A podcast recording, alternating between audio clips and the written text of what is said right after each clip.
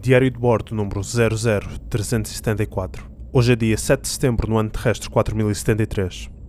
As areias do planeta Gizmot 938 estão calmas no ponto de aterragem. Não há luz natural na superfície deste planeta. Está totalmente coberta por uma densa camada de nuvens que não deixa qualquer luz passar. Se não fosse pela forte gravidade, quase parece que estamos a nadar nas águas terrestres. No terceiro dia de exploração encontramos uma estrutura de pedra que saía do meio das dunas. Após alguma escavação descobrimos que era uma mão enorme, um antigo monumento a quem quer que tivesse habitado este planeta. Tiramos os próximos dois dias para tentar escavar a escultura e explorar a área em redor.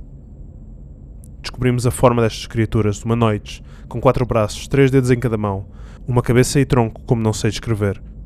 O tronco talvez nos seja estranho pelas roupas que outrora foram mais telhadas e sofreram a erosão ao longo de não sei quantos anos.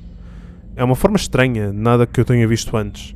A cabeça ainda mais estranha é quase que parece uma mistura entre uma minhoca, um pássaro e um bode.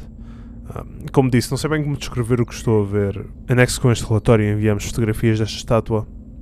Infelizmente mais nenhuma estrutura parece ter sobrevivido aos anos de abandono e erosão, mas a nossa análise da área revelou que o espaço debaixo da estátua é oca.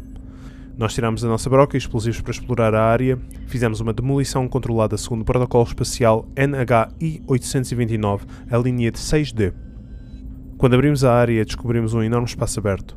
Descemos para explorar o que havia lá, até que nos deparamos com um rio subterrâneo.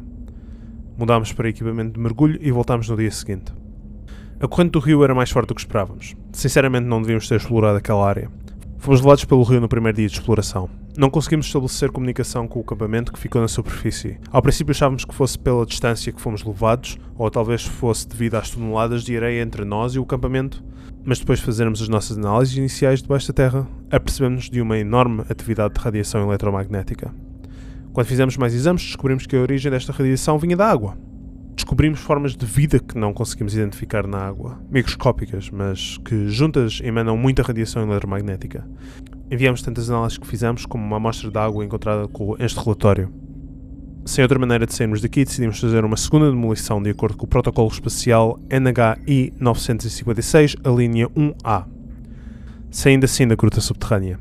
Infelizmente, porque estamos a transportar uma amostra de água, não conseguimos entrar em contato com o acampamento e precisamos de 3 dias de viagem até chegarmos até eles.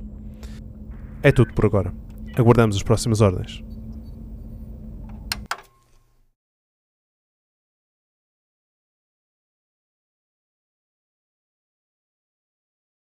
Este episódio é uma sessão de actual play do jogo Alone Among the Stars por Takuma Okada. Podem encontrar o jogo em itch.io.